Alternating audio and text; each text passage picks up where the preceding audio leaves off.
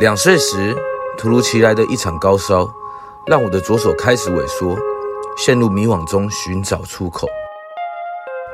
现在，我想与更多的身障朋友及推手们，一同说出生命的灿烂乐章。我是潘伟杰，欢迎收听《The Way Out 左手的世界》。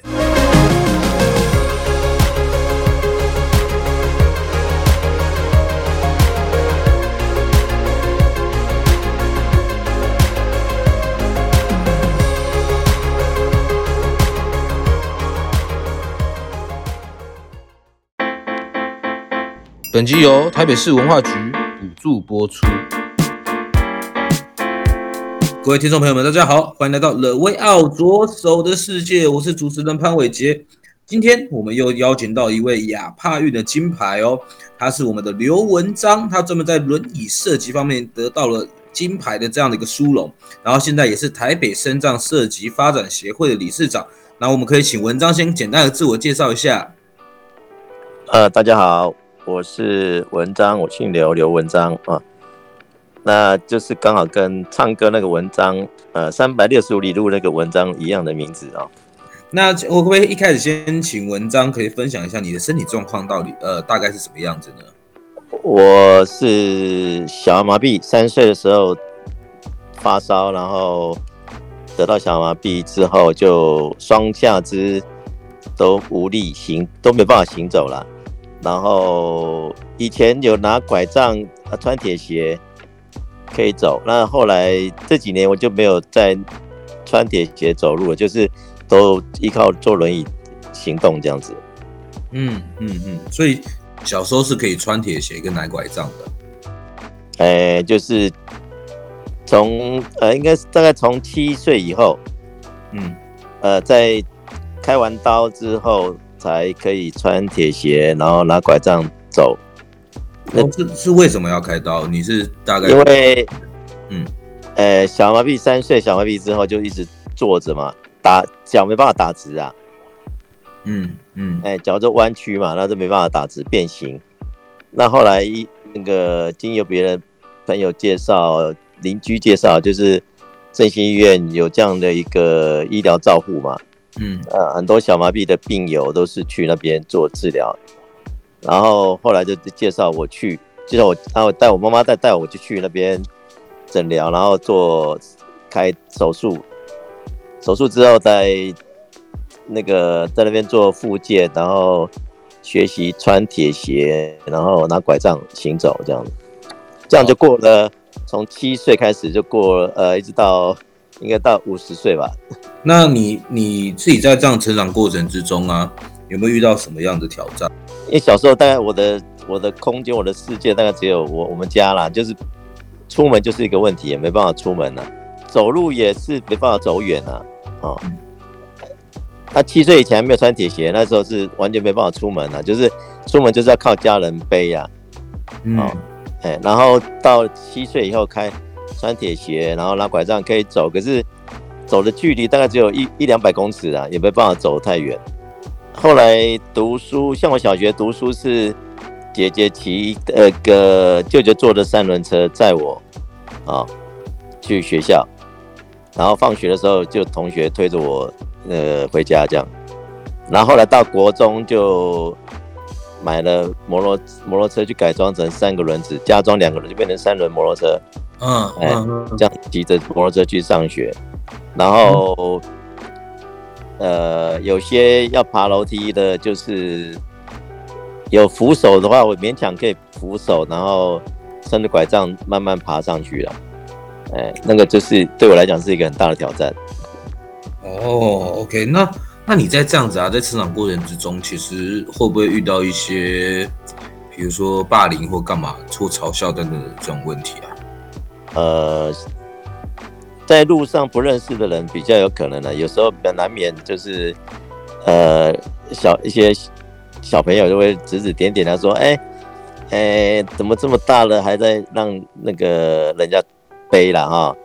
之类的，嗯、就是就问说：“哎，那你那叫短喊那个来挨了哈？”这样子，啊啊，有的是后来拿拐杖走路的时候，拿拐杖穿铁鞋走路，人家小朋友就会。就有时候会呃笑说啊掰开掰开这样子。那你当下没有很难过？会啊会啊会很难过啊，所以也造成自己会比较呃自卑哦。嗯，那那时候那，那这样怎么办？有没有有没有当下没有立刻去过去指正他们说，我们这个叫做小儿麻痹 这样子吗？以前不懂的嘞，以前小时候也不懂，就是也不会去跟他们去呃吵架或怎样，也不会去跟他纠正这个到底叫什么这样哎啊好好好对，然后就是不理就是不理会了。那我同学在学校里面，我同学倒是不会霸凌我了，我同学大家都是对我还蛮蛮关爱的，然后也都会协助我，对。刚刚听听到都还有同学会帮你推回家，其实是一个蛮蛮记忆犹新的时刻吧，对不对？对对对对对，尤其是因为呃，因为那时候我、呃、同学推我回家，他们不用参加降旗典礼，哎，赚到 赚到，对，所以同学都很乐意呃一起跟我呃，可以提早回家，然后可以推着我就是赶快回家，不用参加降旗典礼。那有没有有没有每个同学都排队排的满满的，说我每个人都要推文章文章？哎，对，有有有有，可是老师都会限，哎，你们只只有几个人可以跟那个文章回家，不可以全部全部人跟着文章回家。要参加降旗典礼，哎，嗯，那刚刚其实也有提到说你在被这样子讲指指指点点的时候，其实也会难过。那那个时候有没有你是有没有低潮啊？然后或者是有没有怎么样走出来这样子？呃，其实，在一直到求学过程，其实都会自卑啦，就是会觉得说行动上的那个不方便，然后有些指指点点啊这样子，然后到了青春期，甚至也会觉得说，哎，想要追女朋友啊之类的，哦，那呃产生些自卑感，而不敢去那个追女孩子这样子，嗯。哎，那小学反而比较天真了，小时候那时候比较不会去想那么多。哎，哦，那那现在应该有老婆了吧？哎，有有有有有有吧？哈，所以后来学会了怎么追女孩子了，对不对？哎，对对对对，也克服了一些心理障碍。我后来呃，在念大学的时候，就是呃接触到基督教了，我就参加英文查经，基督教的英文查经班。嗯，然后接触到基督教信仰，然后让自己也在在教会里面也有一些服侍啊，然后也经常啊办一些活动，所以在教会里面也受到一些肯定啊，就是让自己觉得哎，自己的能力跟各方面事实上是不因为自己的行动上而受限制这样子。哎，哦，那很棒哎。对，那你你。你是什么时候遇到轮椅设计的？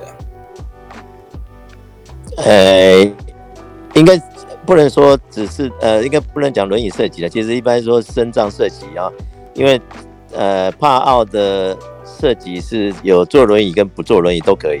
嗯，只要你身体上有肢体上的障碍，都可以参加这个帕奥的设计这样子。嗯嗯嗯。那我在接触设计是在。那时候因为有一个去振兴医院做物理治呃做水疗啦，长大之后因为后来工作上还有那个拿铁穿铁鞋拿拐杖走路，也造成一些身体上的过度使用跟负荷，然后造成一些身体呃腰酸背痛之类的啊，嗯，然后就想去振兴医院做一些复健。然后那时候就有一个物理治疗师是叫吴尔摩，这我们都叫他五叔啦。嗯，那他就是介绍我，他们，那我先我就先从轮椅网球开始接触这个运动的。嗯，啊，像以前在学校，我们根本没有上体育课啊，都在顾在教室里面顾包包了。嗯嗯，顾顾包。那后来想说，哎，有这个运动可以参与，我觉得真的是。求之不得，就赶快就，呃，就去报名，然后参加。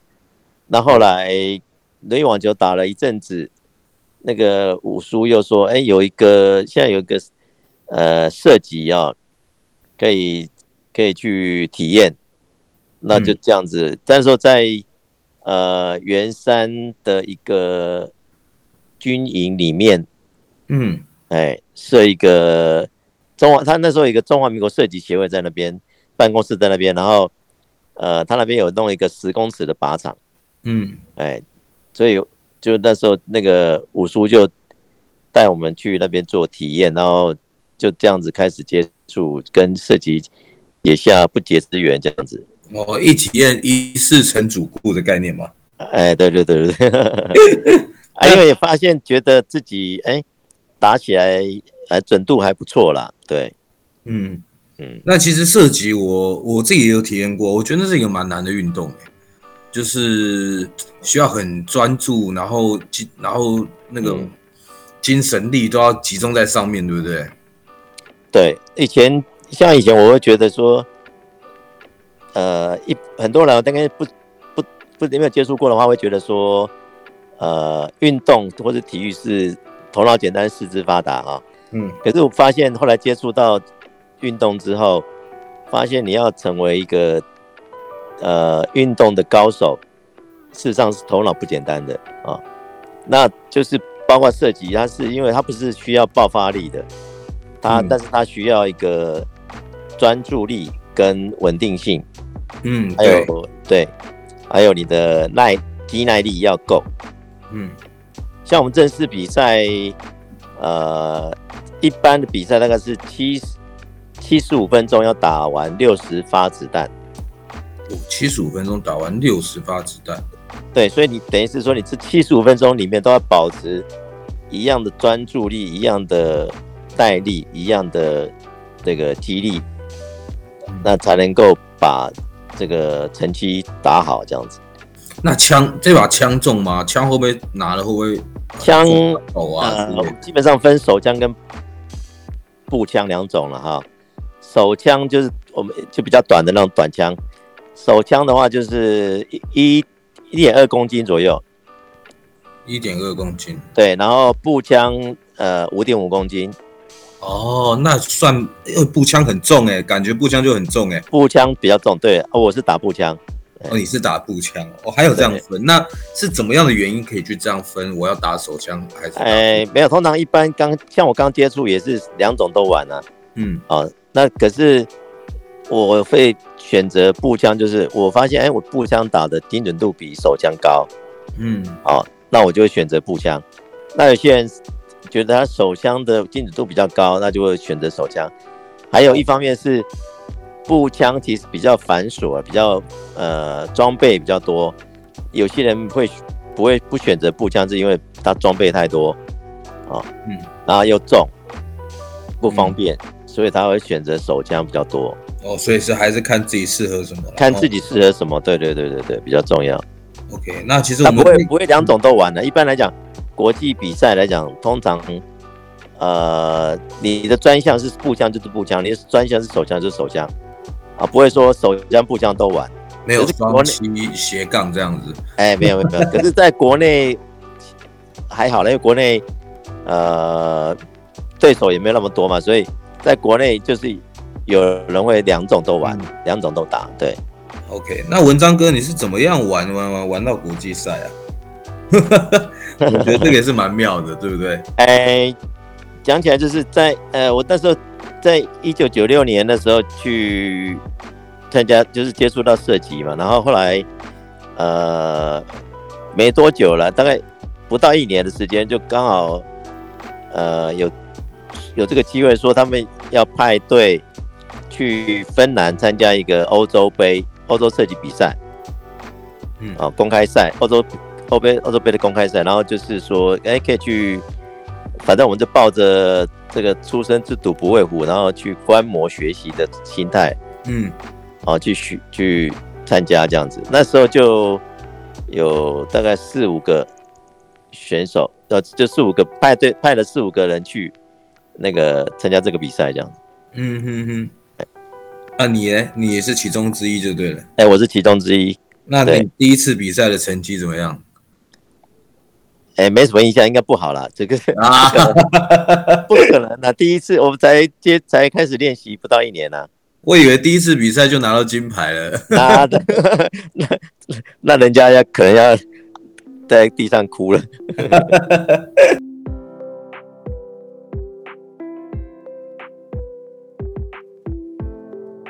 本节目由翻转影像及辉洪开发制作播出。OK，那那你是在什么时候拿下亚帕运的金牌啊？在二零零二年，嗯，呃，釜山亚运的时候。哦，所以跑到釜山去啊？韩国釜山，对，嗯、那时候韩国主办的。那那个时候，呃，我我想应该也准备很久了。你这样子从一九九六年开始练嘛，对不对？对对对对。然后练练练练到，然后事实上一九呃一九九八就参加了那个曼谷亚运，嗯，亚帕、嗯。那时候曼谷亚帕的时候，呃，当然成绩也不理想，就是大概在第八名。第八名很强了啦。前八对，嗯，呃，可是那时候也是觉得，嗯，有点挫折，因为那时候觉得说，哎，成应该可以进前三的啦，嗯，然后后来被韩国韩国队打败了，那所以二零零二年去韩国釜山的时候，就有一种要血耻的感觉，就是我今天来要把这个韩国队地主队要把它干掉，对不对？嗯，对，有这样的一个斗志啊，要要去。参加就是要去迎战这个韩国队，嗯，那时候最强的那个韩国队啦，还有中国队，嗯、啊，然后那时候呃，韩国队是都大概都是在前三名的，嗯，哎，所以那时候呃，我那次去在预赛的时候，我们总分是六百分嘛，嗯，啊，预赛我就打了五百八十八，占据占据第一，快满分呢。呃，就是只 miss 十二十二颗，嗯，嗯，占据第一，然后就进入决赛嘛，嗯，就前八名要进决赛，然后那时候进决赛的时候就呃有第一发就开始，我们正式比正式决赛开始就开始啊第一发啊，然后听口令打嘛，嗯，然后装子弹，然后开始射击，在。呃，几秒内就要激发了啊！嗯，大概一呃七十五秒了啊，七十五秒还是五十秒就要打击发那个那个子弹，它有限时间的，每一发每一发都有限时间。然后第一发竟然打出去，那个它是电子积分嘛，嗯，打出去显示是零分，为什么没打中啊？怎么可能呢？我 咦，我就想说，怎么可能是零分？那当场我们教练跟我就。觉得错了，啊，就举手抗议，然后呃，裁判就过来检查那个，就派人去检查那个电子靶的靶机，嗯啊有没有问题？后来就决定再让我最后补打一发啊，后来就这样打打打打打，最后再补打一发的时候还是十分啊，所以我决赛完就是还是第一名，稳坐第一，对，所以就是坐第一。对，决赛完之后，我想说韩国队用这个奥博吗？呃，让让你没有没有分数这样子。对对对，没有你 miss 一发零分，那等于没机会的啦。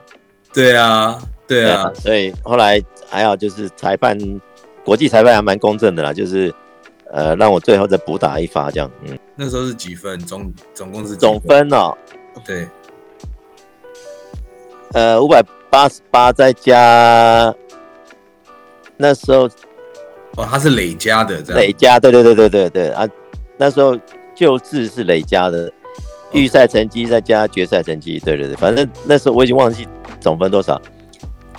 OK，那这样子累加下来就是还是保持第一名。然后当时自己因为从第一发零分的时候到最后稳住打完决赛，然后拿到第一的时候是整个人就呃爆哭了。哦，对，我想说你当下的感情是什么？感觉是什么？哦，结果结果是爆哭，是不是？对，因为太激动了，而且是那个算是在这样的一个重要赛事里面夺金这样子。嗯嗯，真的，那一定很兴奋。对对，OK，这这太棒了，这一定是很棒的旅程啊！能能够有没有从这样子从网球，然后转转到一世成主顾的射击。然后到到达到金牌，哇，你你背后应该你每个礼拜练几天啊？那时候？呃，每个礼拜几乎练三天，每次大概练两个小时吧。哦，这样就可以金牌哦。我以为我们好了，我们来开玩笑了。其实这样也算多了啦，因为毕竟重点是上班。对啦，还那时候还还要工作啊，我们不是职业选手。对啊，对啊，真的，一直持续这么多年的累积的那个功力啊，对不对？哦，对了，这才是重点，这真的是重点，有一总会有一天爆发出来的。对，OK，那你后来是为什么会去转做那个推广？呃，也不是转做，就是呃，因为我们后来就那个我们身障设计协会呃群龙无首的时候啦，那我就呃毅然扛下这个重责大任呐啊。哦嗯，那那时候也没有，那时候就是也没有个稳定的靶场啦，然后大家也好像没有到处流浪，没有固定的练习场地。哦，是哦，我以为大家本来就有一些固定的练习场地的。有，可是因为一些波折，然后造成呃一些场地都被垄断了，哎，嗯哼哼哼哼，所以我们就没办法固定在某个过去那个场地练习这样。嗯哼哼哼哼。后来接下我就接下这个理事长的这个位置，对，对，然后就就让大家都有场地了吗？呃，对，就是去洽谈，然后跟这个运动中心，哎，就是呃射击场的承包者啦，因为这运动中心又在发包给那个另外一个厂商，哎，对，对。所以就是跟他们签约，然后呃，包括枪支的保管，包括场地的使用，这样子，哎、嗯，让我们会员都可以来练习，这样子，就稳定的练习场地这样。哦，了解。所以文文章哥也是突破了一个，帮助大家能够哎有个地方可以去练习，固定的场所啦。对对，对，这样也很棒。那你自己的自己也有也有在教一些学员吗？呃，就是有办体验班啊，培训班啊，嗯，啊、哦，然后才也会当呃教练来教啦。那大部分，不过我平常还是自己还是有在练习啊，哎，还要再拿一次金牌，持续在练习。呃，目标是那个帕奥帕奥的金牌。对对对对对。OK，那你在教的过程之中啊，有没有什么让你印象深刻的？在国内来讲，比较没有呃遇到太特殊了，不过目前是有遇到两位就是年轻的呃学生学员，就是他们才大概二十岁出头，二在还在念大学了啊，然后他们是那个罕见疾病的，嗯，没有一个小小女生啊，两个小女生，当初因为他们。家长就是，呃，他们本来在玩地板滚球，可是他们的状况在玩地板滚球又不能取得，呃，比赛的资格，好，就是他们的功能比较好。那一般地板滚球都是呃脑麻，重度脑麻比较多了啊。那他们状况不是脑麻，所以他们没办法取得那个比赛资格、参赛资格。后来妈他妈妈就呃，不知道从网络上还是怎么样，就是。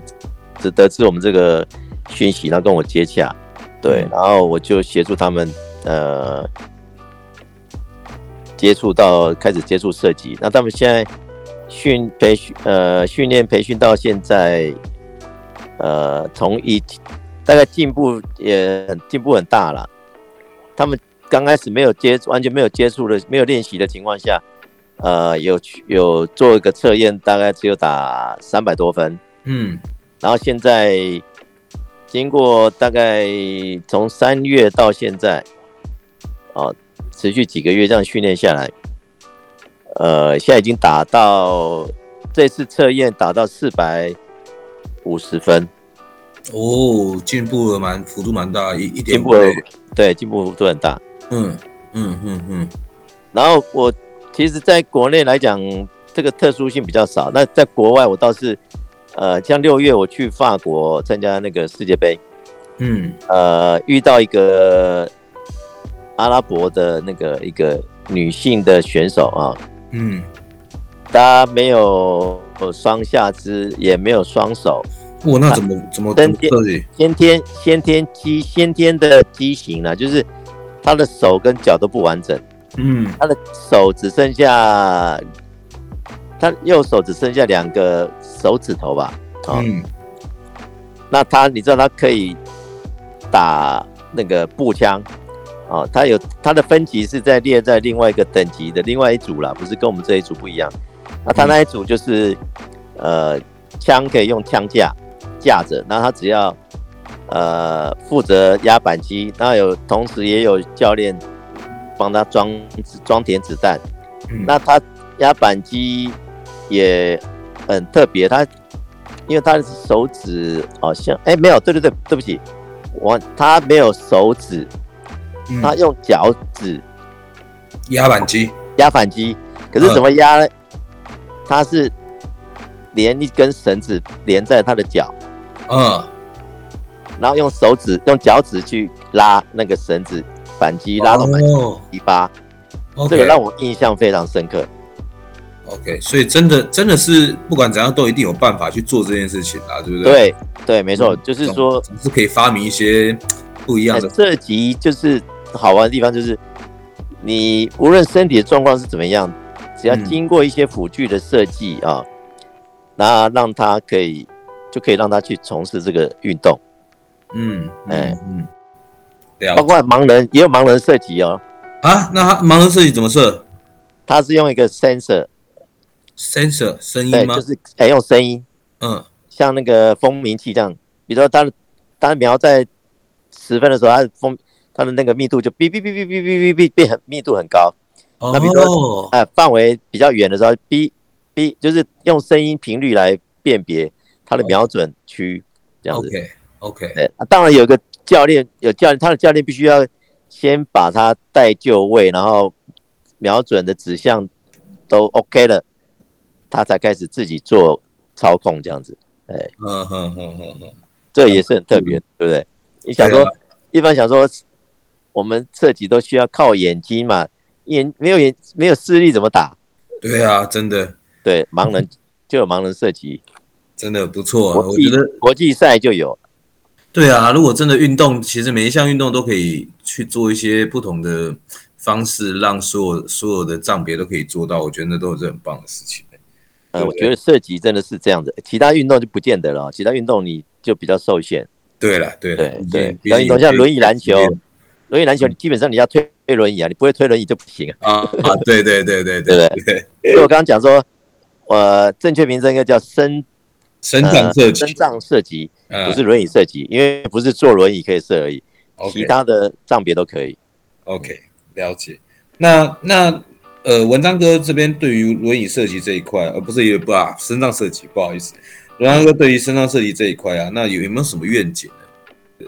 对，其实就是第一个，我们现在因为现在呃，就是我们第一开始从事设计到现在已经很多年嘛，那基本上呃年龄都老化了啊，然后再就是说呃小儿麻痹的早期从事这些运动都是小儿麻痹的，嗯呃朋友，那小儿麻痹现在也都那边从大部分都是已经现在都年纪都大了，嗯啊，所以。我们现在，我现在希望说，有其他的，比如说像脊椎损伤的朋友，嗯，啊，还有这些其他疾病的朋友，他们可以来加入，那而且是年轻的心血了。像我刚刚讲那两位那个小女生哈，就是一个很好的例子。啊，希望从这个心血当中去培育那个下一个帕奥的国手这样子。嗯，OK，希望未来真的能够有越来越多的心血加入了。那今天跟文章哥聊了那么多，其实我都还没有问文章哥，诶，你的最喜欢或者是最代表你的歌曲是什么？对不对？可以跟听众朋友们分享一下。我我呃，我最喜欢的一首歌是叫做《不是天气晴朗才爱你》。哎呦，为什么会选这首歌？呃，这个歌是我一个异性朋友送我的啊。哎呦，浪漫呢？对，那应该是说，哎，我的初恋情人呐、啊，哎，嗯嗯嗯嗯。啊，所以，然后这首歌的歌词我觉得很美，而且不止，它虽然是描述男女之间的感情啊，嗯，可是我觉得它也很吻合，说，呃，我跟枪的的关系，嗯，啊，因为它里面的一开始的歌词就是说，呃。我不是天气晴朗才爱你嘛，嗯，那我觉得我把它改成，而不是因为奖金才爱射击，而 不是因为比赛才想练习，嗯，不是因为刚好没有别的事才一直一直在脑海里复习，啊，呃，拥抱你什么姿势最合适？OK，哎，我觉得这个很有意思，对不对？刚好跟我跟射击跟我就跟枪就是像人家说人枪一样。嘛。对，那就是跟枪已经有感情了。就是他除了他应该说除了我老婆以外，我应该他是我的第二个情人，跟我们男生喜欢车子啊什么是一样的。对对对对对，就像男生喜欢车子一样道理。对对对。呃，那你会不会你会不会跟老婆睡觉的时候中间其实是隔一把枪？可是那个枪不能带回家，可惜还是步枪哎。对，那步枪。因为那个枪是管制品啊，所以不能带回家。哦哦，所以只有在射击场可以用这样子。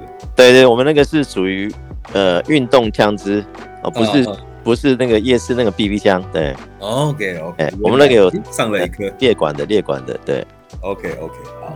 那那如果今天文章哥今年几岁啊？五十八了。